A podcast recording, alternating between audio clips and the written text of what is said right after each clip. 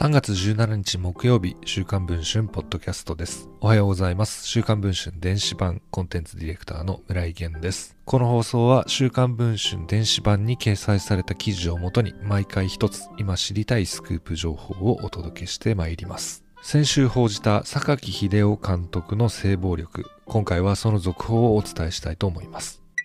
性被害を題材にした映画蜜月を監督した榊秀夫氏。週刊文春は3月10日発売号で榊氏から性行為を強要されたと語る4人の女優の告白を報じました。記事の電子版が発売された9日、映画蜜月は公開中止が発表されました。しかしその後、榊氏は記事の内容につきましては、事実であることと事実ではないことが含まれて書かれておりますとのコメントを発表。週刊文春の取材に対しても、4人のうち1人については肉体関係があったことはないと否定し、他の3人については関係を認めたものの合意の上だった旨を主張しています。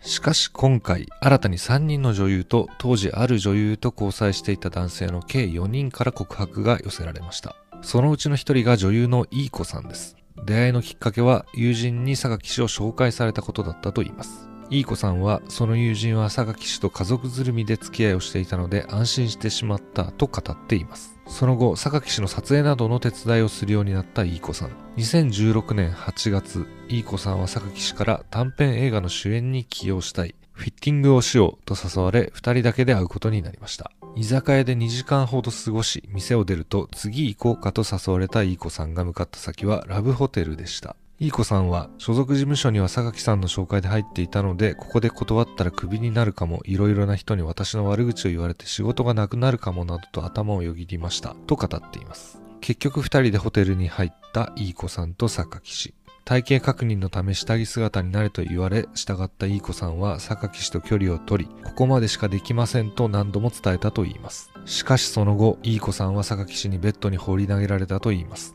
否認はされなかったそうです。何度も絶対にしませんと拒んだそうですが、榊氏は止まらなかったと言います。その後、いい子さんうつ状態に陥り、療養生活を余儀なくされてしまいました。その他の3人の告発内容も、まずは渋谷の居酒屋に誘うことや、監督としての優越的地位を用いていることなど共通点が多く見られます。